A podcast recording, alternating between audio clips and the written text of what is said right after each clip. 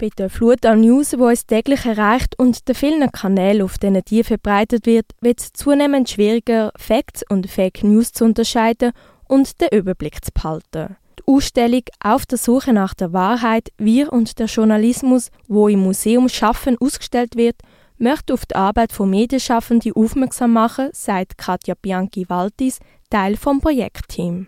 Mit dem Ziel eben wirklich einem breiten Publikum zeigen, dass der Journalismus wichtig ist für unsere Meinungsbildung und äh, auch essentiell für unsere Demokratie, weil wenn man mitbestimmen, mitentscheiden, oder, das ist ja ein wichtiger Teil, dass man sich Informationen holt und sich eine Meinung bilden kann.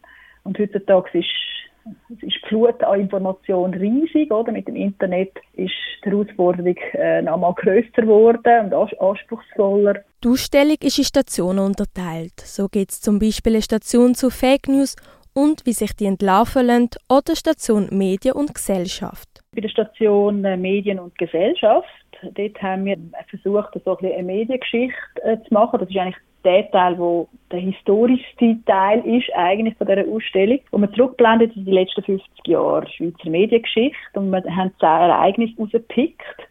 Und das geht wirklich von, vom ersten, von der ersten Abstimmung, zum Beispiel vom Frauenstimmrecht 1959 bis heute zum Ukraine-Krieg. Der geschichtliche Part passt perfekt ins Historische Museum Schaffen, wo sich mit dem Thema Arbeit in Geschichte, Gegenwart und Zukunft befasst. Nebst der geschichtlichen Rückblende sind BesucherInnen eingeladen, aktiv an der Ausstellung teilzunehmen. Das durch partizipative Elemente wie Quizposten und den Newsroom. Unser Herzstück, das ist der Newsroom. Das ist eigentlich dann äh, wirklich so ein abgeschlossener Raum, wo man als Gruppe rein kann und wo man wirklich eine Geschichte recherchiert, so wie in einem Escape Room. Das heißt, man, man, man bekommt Indizien, man bekommt aus von aus verschiedenen Kanälen kommen Meldungen rein, die man muss beurteilen muss. Und zusammen als Team versucht man dann die Geschichte zu recherchieren und zusammenzustellen. Man hat dann schon so ein bisschen vorgegebene Textbausteine, die man dann muss auswählen und am Schluss die Geschichte dann quasi publizieren. Und das ist sicher das Herzstück von dieser Ausstellung, weil man dann wirklich in die Rolle kann schlüpfen von Journalisten und Journalistinnen und am Schluss erfahrt man, ob man einen guten Job gemacht hat oder nicht. Und um die Realität von Redaktionsarbeiten bestmöglich zu spiegeln, dürfte der Zeitdruck nicht fehlen. BesucherInnen haben für den Newsroom eine Zeitlimite von maximal 30 Minuten. Die Ausstellung richtet sich vor allem an die Jugendlichen, weil wir einfach auch äh, ja, sehen oder, oder ja, auch wissen von Studien, dass Jugendliche natürlich vor allem auf Social Media unterwegs sind und dort dann eigentlich nicht aktiv äh, Nachrichten oder News konsumieren, oder? Aber sie, klar, sie kommen viel mit über. Das spiegelt sich bei der Umsetzung wieder. Wir haben wirklich versucht, das Ganze spielerisch und partizipativ und eben auch interaktiv zu gestalten.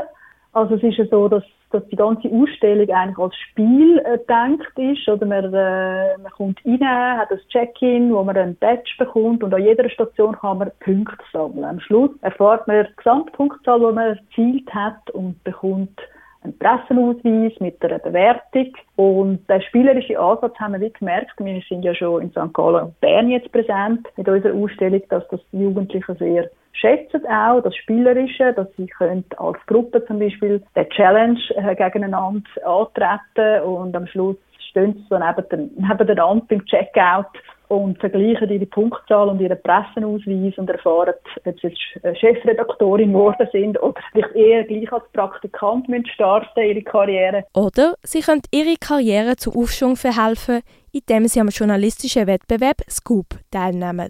Dort können Interessierte ihre journalistischen Beiträge einreichen, wo am Ende die Beste prämiert werden. Je nach Ausstellungsort variiert zudem der Rahmenprogramm und die Veranstaltungen. So ist in Winterthur eine Podiumsdiskussion rund um den Lokaljournalismus geplant.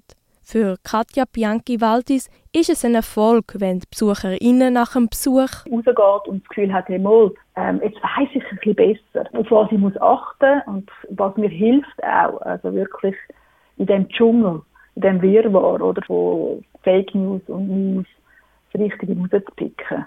Und vielleicht auch ein bisschen mehr News konsumiert von Qualitätsmedien. Die Ausstellung ist vom Verein Journalistaui realisiert worden und kann in Winterthur vom 9. Juli bis zum 29. Oktober im Museum Schaffen besucht werden.